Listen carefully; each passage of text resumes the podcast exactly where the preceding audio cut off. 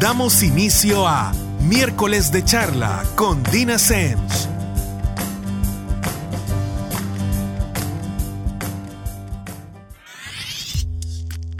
Buenas noches a todos y nuevamente es miércoles, así que estamos de regreso con otro miércoles de charla con Dina Semch.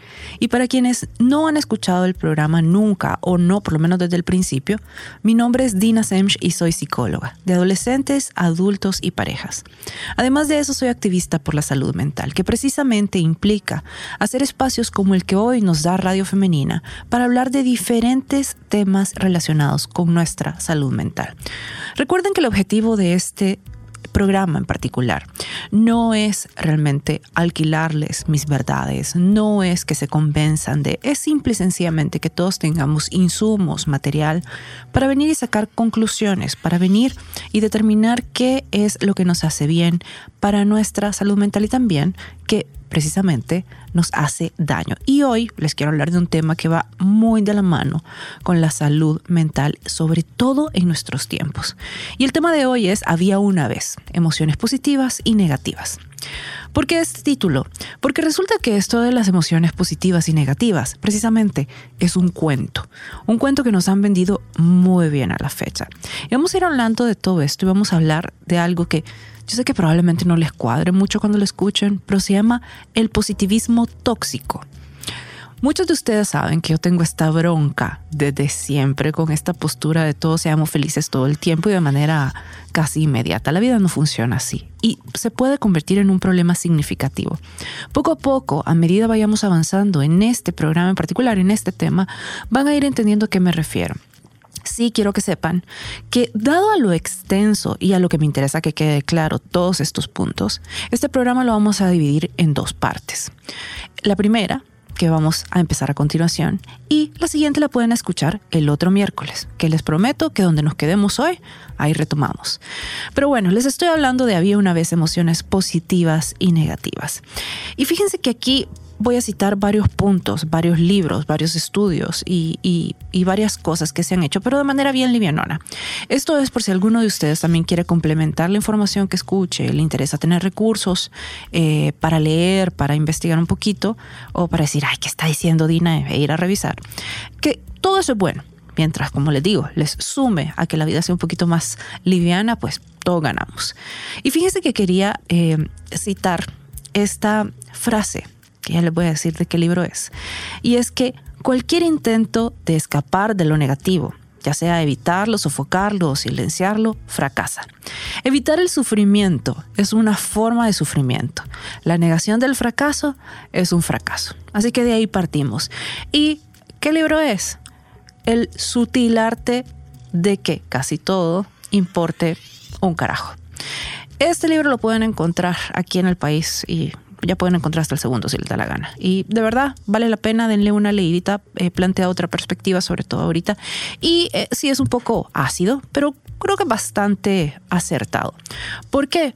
Porque aquí vamos a algo que padecemos en nuestro tiempo, que era el que les decía, el bendito positivismo extremo, esta positividad tóxica, que, que literalmente es un término. ¿Y a qué hace referencia? Es una, eh, digamos que es un positivismo sumamente artificial, sumamente falso, donde todo el tiempo, sin importar la situación en la que estemos, pretendemos sentirnos felices. Ahora, muchos de ustedes me están diciendo, ¿cómo que va a ser malo ser positivos? Miren, no, estoy hablando del falso, de este perenne, de este todo está bien todo el tiempo. ¿Por qué? Porque realmente nos lleva un montón a ignorar toda una serie de emociones que son información. Y aquí viene un punto que es medular en este tema. Y es que al principio les decía, había una vez emociones positivas y negativas. Y es que para empezar, ninguna, ninguna emoción, ningún sentimiento es positivo ni negativo. ¿Por qué? Porque no se trata de que este me resta o este es malo y este es bueno y me suma. Realmente todas las emociones, todos los sentimientos que experimentamos suman información si la tratamos como tal. Sí es cierto, es todo un hecho, yo no voy a debatir esa parte. Hay emociones que son agradables y otras desagradables. Por ejemplo, si hablamos de la tristeza, obviamente es desagradable sentir tristeza, pero eso no quiere decir que sea mala para nosotros sigue siendo información. Veámoslo en algo físico. Yo creo que cuando de repente hacemos comparaciones entre eh, los aspectos psicológicos o ciertos puntos eh, relacionados con la psicología y los trasladamos a eventos físicos, de repente nos queda un poquito más claro. Piénselo de esta manera. El dolor físico. Experimentar dolor en una parte de nuestro cuerpo puede ser información clara de que algo no va bien, de que algo que está pasando no debería estar pasando, de que nuestro cuerpo nos está diciendo, hey, algo aquí tenés que abordar. Si nosotros no experimentáramos dolor, que por cierto hay un trastorno neurológico que implica no ser capaz de experimentar dolor, una de las cosas que pasa con esta gente no es que viven una vida muy feliz porque no experimentan dolor. Realmente suelen morir bastante jóvenes porque no tienen la capacidad de darse cuenta cuando algo les ha pasado. Y, cuando le digo algo es que desde que lo que puede implicar un dolor de cabeza hasta que literalmente pueden andar el pie viendo para otro lado y no se enteran hasta que alguien se lo dice. Y eso precisamente impide que busquen soluciones, que tomen medidas al respecto. Lo mismo pasa, por ejemplo, con cualquier sensación desagradable emocionalmente hablando. Por ejemplo, el dolor emocional es una de esas señales de que las cosas no están como deberían estar y obviamente aquí viene el truco. No se trata de solamente un dato curioso o idealmente no debería ser así, sino que precisamente debería ser una alarma para venir y arrancar como punto de partida con lo que estamos experimentando, hacernos la pregunta de qué dice esto sobre mí, que dice esto sobre cómo me estoy planteando ante la situación o el significado que lo dé la situación. Realmente creo que yo soy muy, muy de acuerdo con eh, el tema que usan muchos psicólogos, que hacen referencia a las emociones desreguladas. ¿sí? Emociones que, que, al final no son malas en sí, pero que nosotros administramos, regulamos y muchas veces hasta expresamos mal. Porque aquí quiero que tengan claro una diferencia. Yo puedo sentirme muy enojada y esa emoción puede ser sumamente válida por cualquier cosa, porque todos tenemos diferentes temas. Sin embargo, eso de alguna manera no me hace a mí exenta a la responsabilidad de manejar cómo voy a digerir esa emoción, cómo voy a canalizar esa emoción de tal o cual forma. Entonces, de repente el tener este rango de emociones es de utilidad como información. No solo acuérdense referente a nosotros mismos porque no vivimos aislados, sino muchas veces también referente a nuestro entorno. Entonces, la magia debería radicar en no venir y estarlas ignorando, que muchas veces esta positividad tóxica que les hablo nos lleva a empezar como a barrer todas estas emociones abajo de la alfombra, porque es un poco el tema de no, es que no tengo derecho a sentirme así. O no, es que esto no es a ojos de los demás lo suficientemente importante. O otra de las clásicas líneas es, hay gente que la pasa peor que yo, que tiene otros problemas. Todo esto puede ser cierto, pero a ver, primero, el dolor o las sensaciones en general que experimentamos nosotros son nuestro problema porque las estamos experimentando nosotros. Por ende, si yo siento tristeza, obviamente mi tristeza, que, que es la que estoy experimentando yo, va a ser la peor que se puede tener yo no experimento la tristeza de los demás, eso no la hace menos importante, pero la mía en ese momento es la más terrible. Y otro punto es que realmente cuando empezamos a, a perder tiempo en esta negación de las emociones solo porque decimos no, es que yo tengo que ver el lado positivo, no es que todo tiene que estar bien o yo todo el tiempo tengo que ser feliz. Empezamos a plantearnos una vida que realmente es absurda, que no tiene sentido, que no, que, lo único que va a hacer es frustrarnos constantemente.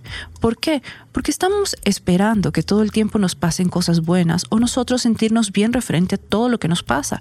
Y la vida realmente es una dualidad significativa, una dualidad con la que tenemos que aprender a vivir. Imagínense si, por ejemplo, eh, con el tema del dolor físico, si no experimentáramos dolor físico, tampoco podríamos definir qué implica la ausencia de dolor. Que cuando uno pasa un dolor sustancial, yo creo que no hay mejor sensación o uno no aprecia hasta ese momento lo que implica empezar a reducir el dolor físico. Otra parte bien importante es que el hecho de reconocer nuestras emociones, de tratarlas como información, nos permite ser honestos ¿Con quién? Bueno, para empezar con nosotros mismos. Si no, al contrario, esto interfiere muchísimo con nuestra capacidad de entrenarnos en la resiliencia, de ser personas más resilientes. Eh, hemos hablado, por ejemplo, que la resiliencia es esta capacidad de estar en situaciones adversas y no solo, eh, obviamente, transcurrir en ellas, eh, de alguna manera, como decimos, soportarlo. Realmente soportar una situación adversa no es opcional, ni siquiera una decisión. Es lo que hacemos porque ni modo. Pero la resiliencia, la gran diferencia es que la gente que transcurre por una situación adversa logra hacerlo con el menor costo posible. Por ejemplo, que si va a doler, que duela por lo menos la menor cantidad de tiempo posible. Si va a generar este tipo de desgaste, que genere lo estrictamente necesario y no uno todavía superior, no por la situación, sino por las decisiones que tomamos, que es muchas veces lo que incrementa los costos. Además, la gente resiliente, una de las cosas que hace es que es muy buena para adaptarse. Adaptarse no quiere decir resignarse, ¿sí? Sino que adaptarse, acuérdense, es más eh, un poco partiendo de, toda esta idea de aceptar, aceptar que la situación no me gustaría que fuera esta, que la situación eh, me parece desagradable, me parece indeseable, lo que quieran, pero que puede ser un punto de partida. Y uno, fantástico, sin problemas. Entonces, aquí es donde venimos y empezamos a desarrollar el músculo de la resiliencia. Pero imagínense si estamos en una situación que para empezar no somos capaces de determinar qué es lo que sentimos al respecto, porque simple y sencillamente no nos gusta, porque lo que estamos experimentando nos parece desagradable, entonces no hay ningún músculo que podamos ejecutar. Esto es como querer hacer músculo sin tener un poquito de peso, no importa si es el de nuestro cuerpo o es porque tenemos estas mancuernas enormes. Entonces lo mismo necesitamos con el musculito de la resiliencia, que sí, algunos lo traen mucho más desarrollado, ya de fábrica que otros, pero eso no quiere decir que no se pueda ir desarrollando, no importa lo que ya traigamos configurado. Y otro punto, por mucho que usted haya nacido extremadamente resiliente, no hay forma de que se desarrolle si usted no se expone a las situaciones que requieren ese desarrollo. Entonces se vuelve, digamos, que una aptitud latente algo que está ahí, pero que usted nunca desarrolló y por ende nunca se enteró que tenía y no utilizó. Pero bueno, les sigo contando más al respecto cuando regresemos en el segundo bloque de miércoles de charla con Dina Semch.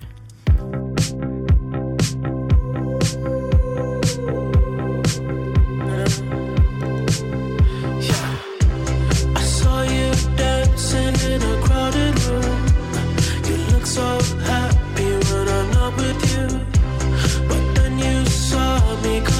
surprise.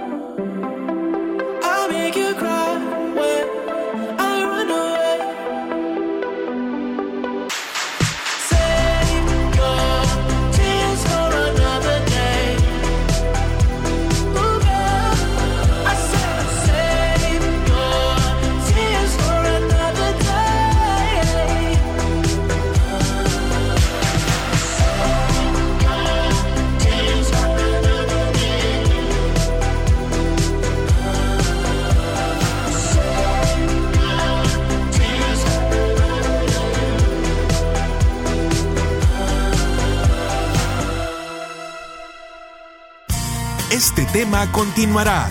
No nos cambie.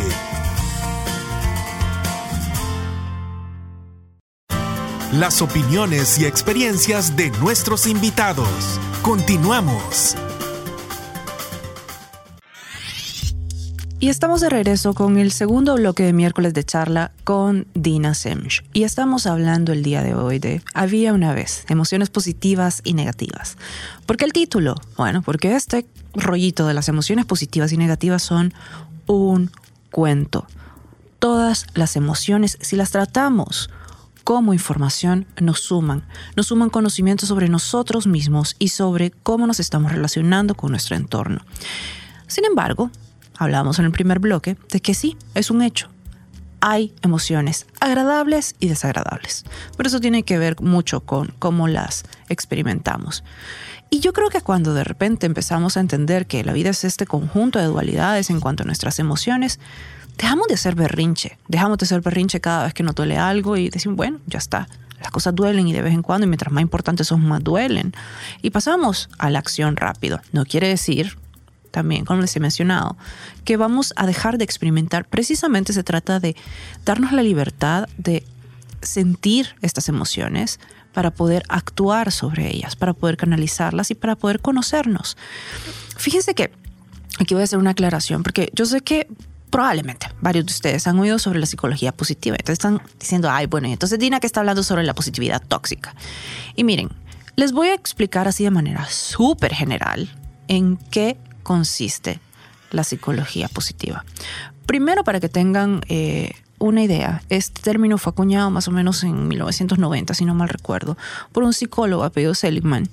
Y precisamente planteaba que la psicología tenía que dejar de estudiar todo lo que estudia desde un punto científico de qué es lo que está mal, qué es lo que nos pone triste, qué es lo que genera un trastorno, sino que también se debía enfocar muchísimo en definir qué es lo que hace feliz al ser humano, qué le hace bien.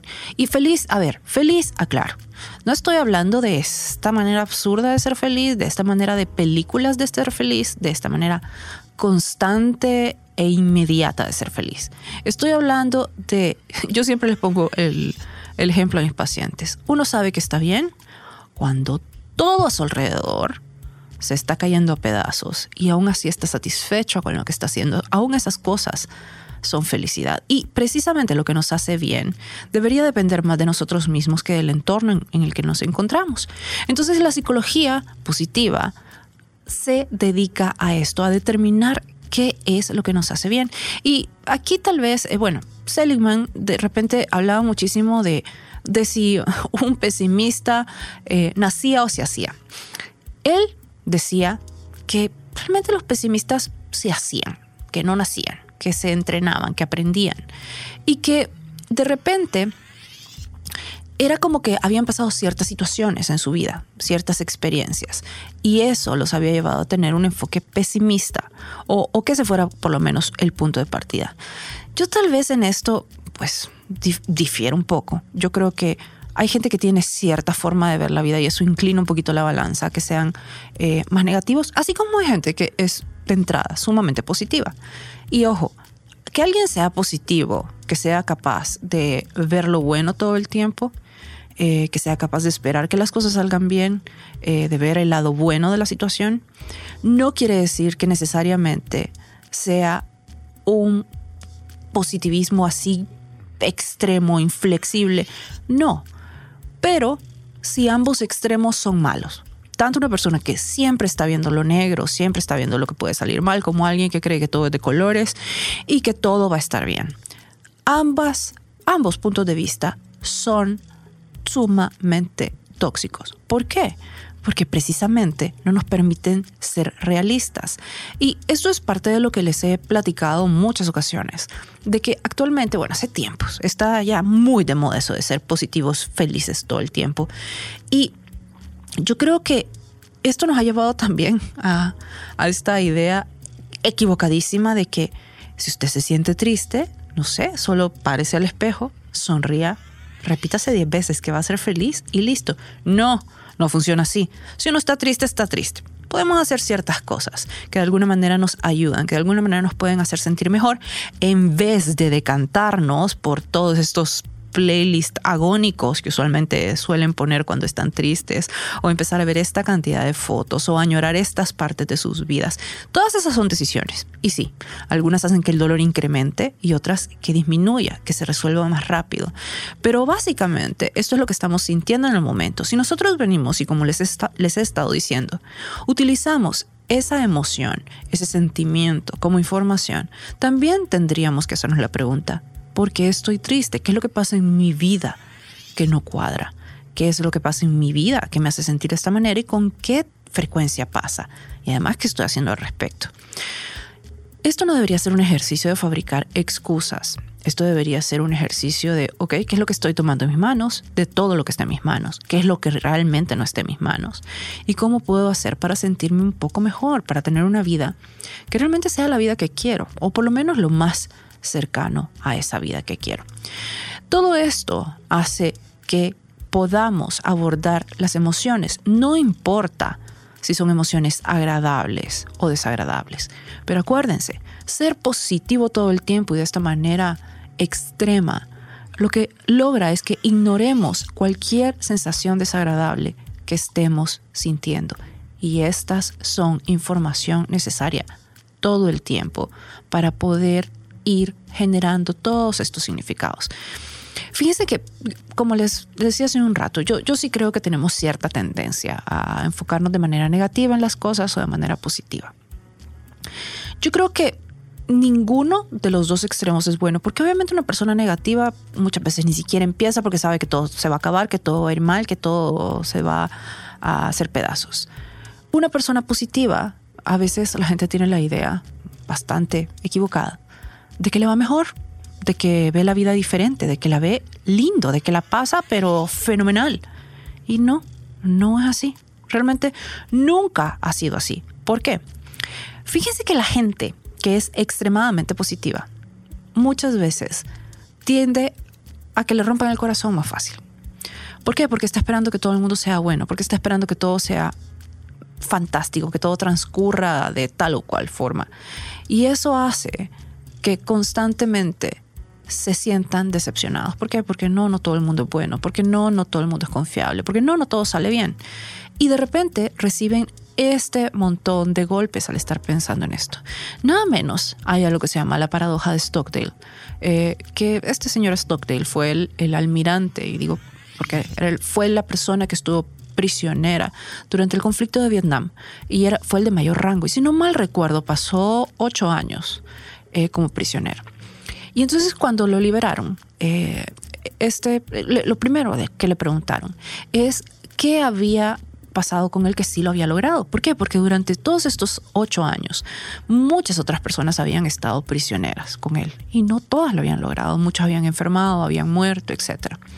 Entonces él decía que había tenido esperanza y que había tenido esperanza en que todo lo que estaba sucediendo iba a terminar, en que todo lo que estaba pasando iba a llegar a una conclusión, en que este evento iba a cambiar su vida de manera definitiva, pero que iba a ser eso, un evento.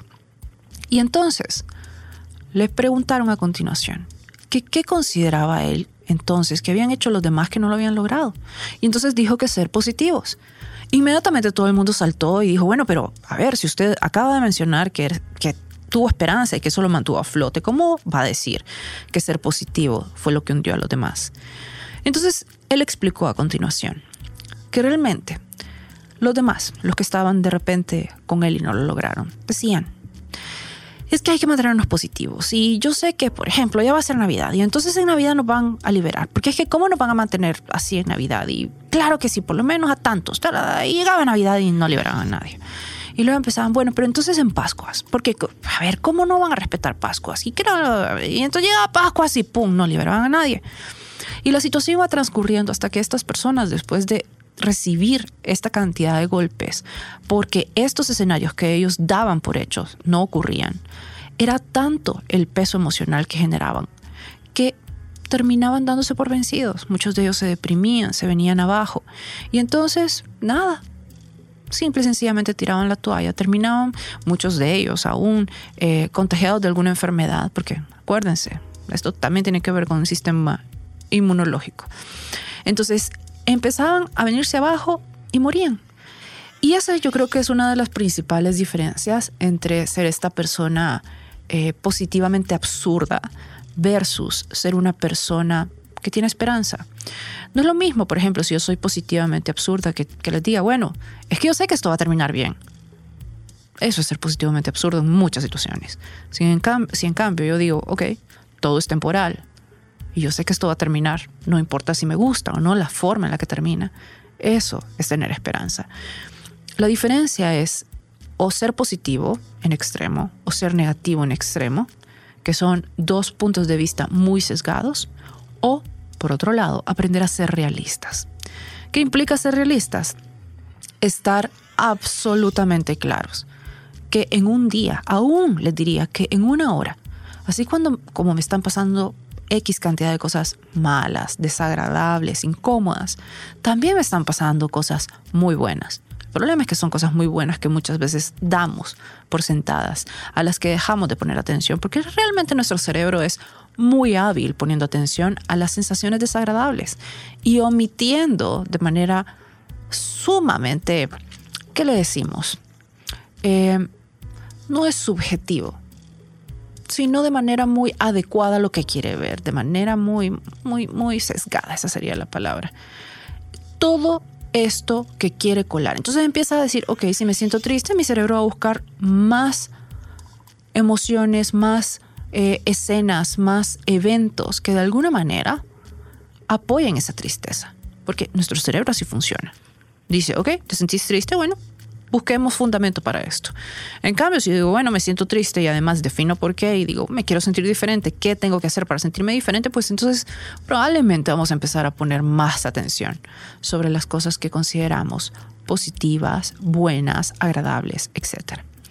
Pero les sigo contando un poco más al respecto sobre el realismo, sobre cómo saber, por ejemplo, si hemos caído en todo este patrón de la positividad tóxica cuando regresemos en el tercer bloque de miércoles de charla con Dina Semch.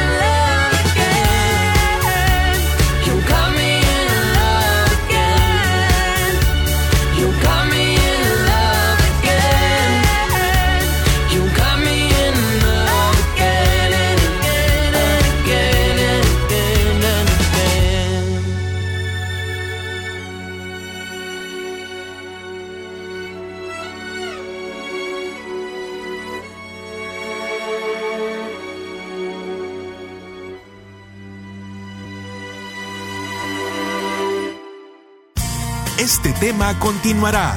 No nos cambie.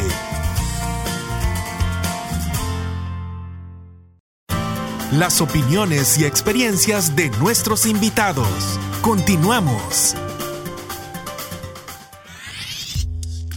Y ya estamos de regreso con el tercer y último bloque de miércoles de charla con Dina Semch. Y estamos hablando, en esta ocasión, de había una vez, emociones positivas y negativas. Y el había una vez es porque precisamente son un cuento. Han sido un cuento durante muchísimo tiempo. Todas las emociones, todos los sentimientos, si los tomamos como información, realmente suman no importa si son agradables o desagradables al experimentarlos, suman información. Y además, precisamente, nos permiten construir, nos permiten construir sobre la persona que somos y la que queremos llegar a ser. Nos permiten ir cerrando un poco esa brecha. Fíjese que cuando eh, tenemos como esta idea constante que precisamente es la positividad tóxica, de que deberíamos ser felices todo el tiempo, no importa qué esté pasando en nuestro entorno, realmente somos muy malos lidiando con cualquier otro tipo de emoción. ¿Por qué? Porque creemos que lo que nos merecemos en la vida es felicidad y que si no somos felices a cada momento no lo estamos logrando. Y, creo que esto explica muchísimo por qué actualmente comparamos nuestra vida con todo el mundo y se nos olvida, por ejemplo, cuando vemos fotos en redes sociales, que la gente sonríe para las fotos y eso no necesariamente implica ni que esté feliz en ese momento ni que tenga una vida feliz, sino que simple y sencillamente significa que le estaban tomando una foto. Fin del cuento. Esto hace que muchas veces creamos que nuestra vida es terrible solo porque de vez en cuando experimentamos emociones que son negativas. Esto obviamente empieza a tener efectos muy malos sobre nuestro autoconcepto, sobre nuestra autoestima. ¿Por qué? Porque es constantemente la sensación de que todo el mundo lo está haciendo mejor que nosotros. Y miren, les voy a contar una cosa todos tenemos cara de que sabemos qué estamos haciendo.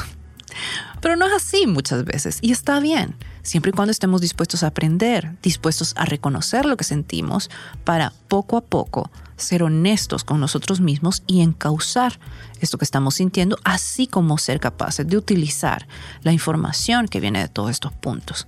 Ahora, yo quiero contarles de siete puntos que les pueden dar pistas sobre que ustedes o, alguien cerca de ustedes también está realmente en este ruido de la positividad tóxica. Que antes de explicar, retomo.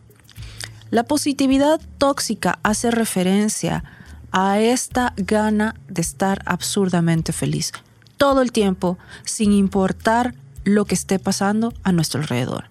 Nos volvemos incapaces de leer otro tipo de emociones, de sentimientos que no sean agradables. Y obviamente no les puedo explicar qué tan torpe nos convertimos a la hora de manejar estos sentimientos desagradables. Entonces, ya que hice el recordatorio, les leo cuáles serían esos siete puntos que les pueden ayudar a determinar si ustedes están padeciendo esta positividad tóxica o alguien que ustedes quieren. El primero, cuando de repente ocultamos o tratamos de maquillar a costa de lo que sea lo que realmente estamos sintiendo. Obviamente esto no quiere decir que cada vez que alguien le pregunte en la calle por educación, ¿qué tal estás? Entonces usted le va a echar el rollo de su vida si le está pasando algo en ese momento. No, eso es ser imprudente. Simple y sencillamente es que uno tendría que preguntarse, aunque sea después de eso, ¿qué tal estoy? Y a la gente que uno considera eh, que es gente confiable, con la que tenemos este tipo de conversaciones, de repente preguntar y preguntarse y decirle, mira, fíjate que no me siento bien, o me siento así, asá, o de repente eh, me siento preocupado porque no es tristeza lo único que experimentamos, o tengo temor de esto. Todo eso está bien. Y no solo está bien porque nos permite obviamente sacarlo y de repente rebotar esas ideas contra alguien más y encontrar una respuesta o una probable estrategia, sino que además está bien porque es parte de lo que nos permite no sentirnos solos. Y esto sí quiero que lo tengan muy presentes. Ahorita ya no se trata de cuánta gente tenemos alrededor, se trata de la capacidad que tenemos de conectar. Y muchas veces precisamente este punto de tratar de esconder, de tratar de maquillar mis verdaderos sentimientos, hace que yo sea incapaz de conectar con los demás. Que no se trata solo de hablar esta cantidad de palabras o asistir a esta cantidad de eventos sociales. Se trata de tener con quien ventilar cosas que nos pasan. Otro punto que nos puede indicar que estamos padeciendo de positividad tóxica es el tratar de continuar, de seguir adelante, ignorando o descartando una o varias emociones. Una o varias emociones que obviamente percibimos como desagradables. Y es cuando, fíjense que esto es de repente bien obvio y no hay que conocer mucho a alguien. Cuando alguien les dice estoy bien, con esa sonrisa que no hace que se arruguen los ojos, la nariz y la boca, sino que solo hace que la boca se levante de esta forma súper rara, y uno dice, no me cuadra porque esta persona no se ve bien.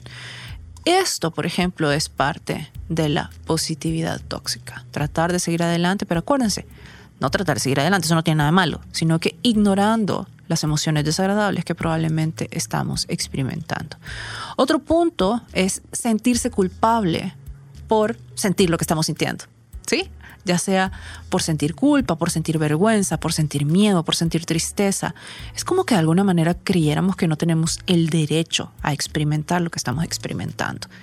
Como les decía, esto puede ser porque, ah, lo que pasa es que hay gente que la está pasando peor, claro, pero acuérdense, mi dolor es el peor sobre la faz del planeta porque yo lo estoy sintiendo. O, ay, es que hay gente que tiene problemas diferentes y que me parece que son peores. O, es que tengo esto bueno. Sí, pero no está mal sentir estas otras cosas que no necesariamente son agradables.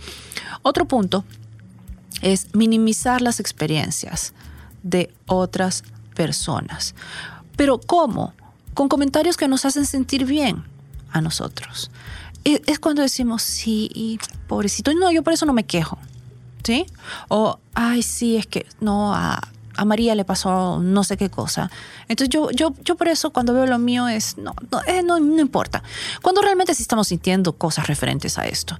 Eh, les voy a poner un ejemplo que esto le genera mucha culpa a, a muchas personas. De repente eh, pierden alguna mascota y por cuestiones de la vida, durante más o menos el mismo periodo de tiempo, alguien que es querido por ustedes, un amigo, por ejemplo, pierde a un familiar y se sienten muy mal por sentirse abrumadoramente tristes por haber perdido a su mascota. Tan culpables. Y empezamos a minimizar lo que sentimos porque decimos, bueno, pero no es lo mismo un animalito que una persona. No, no es lo mismo. Pero otra vez, el dolor que usted experimenta es el peor. Puede conocer, puede empatizar con el dolor del otro. Pero es normal y precisamente esto es lo que nos permite solucionarlo. Otro punto es el tratar de darle constantemente otra perspectiva a la situación en vez de uno solito validar en la que está. ¿A qué me refiero con esto? Es la gente, por ejemplo, que constantemente dice, sí, me pasa esto, pero podría ser peor. Me podría ir todavía más torcido. Me podría haber pasado. Claro, eso no quita que usted se sienta como se siente referente a lo que sea que pasó. Entonces, trate de no pasar al podría ser peor, pero no, dése el derecho. Y esto pasa primero en nuestra cabeza, que nos tenemos que dar la autorización antes de pedírsela a cualquiera o, ver si nos la otorgan.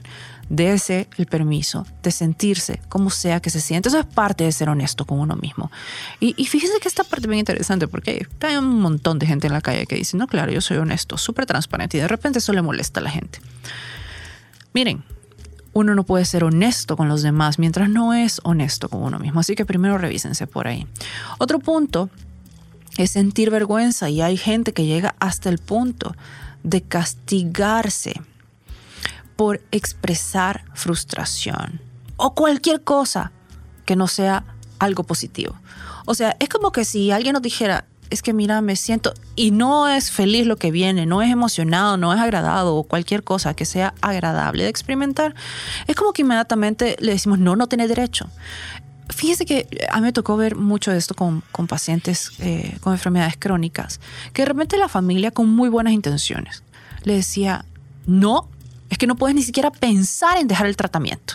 No, no puedes sentirte así, no puedes estar triste. Si mira que, miren, y es que sí, por más que todo vaya bien, pues nadie quiere estar enfermo y sobre todo con una enfermedad crónica. Entonces sí, tiene todo el derecho a sentir que quiere tirar la toalla, tiene todo el derecho a sentir que está harto, que no debería estar pasando esto. Tiene el derecho a sentir todo eso porque es normal dada la situación.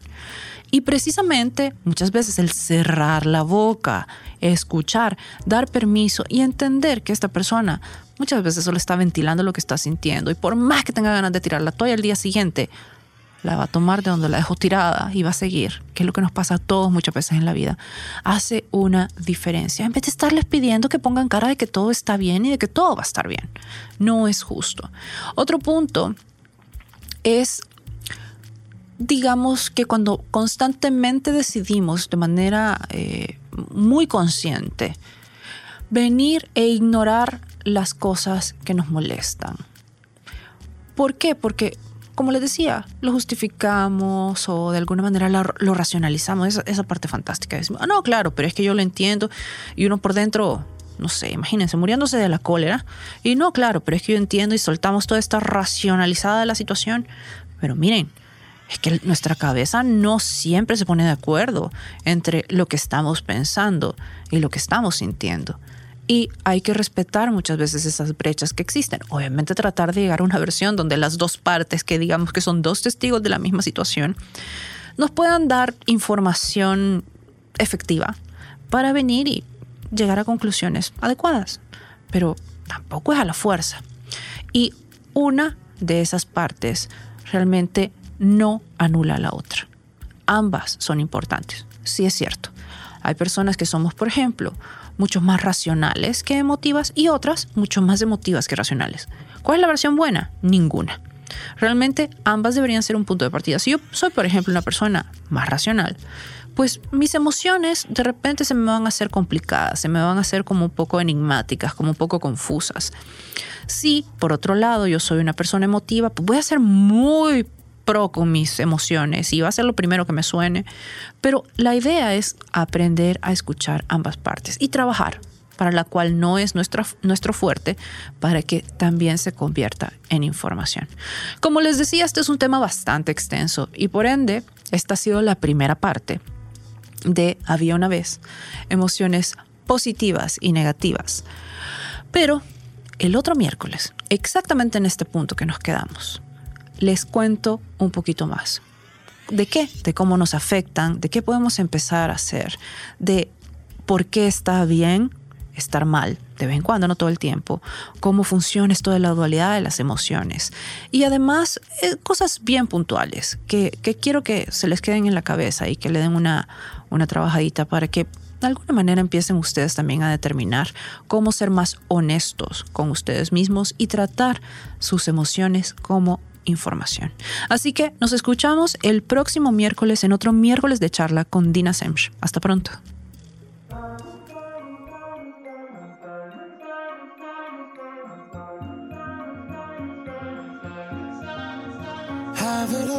Rip memories of the war. All the special things I bought, they mean nothing to me anymore. But to you, they were everything we were. They meant more than every word. Now I know just what you love me for. Take all the money you want from me. Hope you become what you want to be. Show me how little you care, how little you care, how little you care. You dream of glitter and gold. My heart's already been sold. Show you how little I care, how little I care, how little I care. My diamonds leave with you.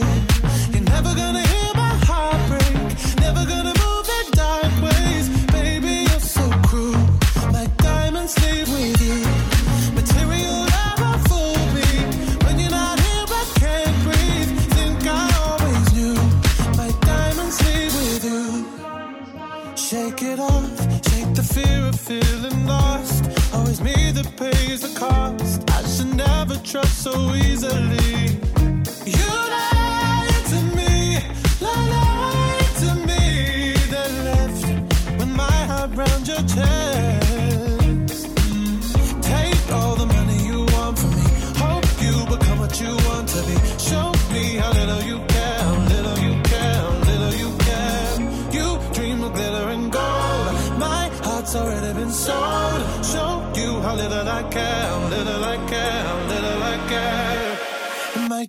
Sleep with you.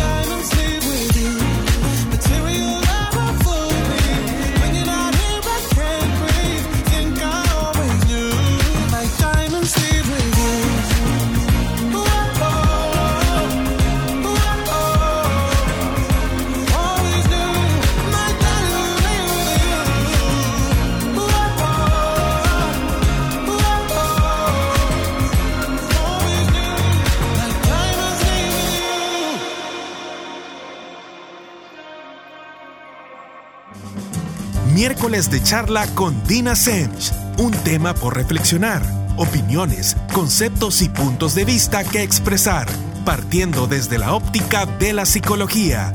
Sintonícenos el próximo miércoles por Radio Femenina.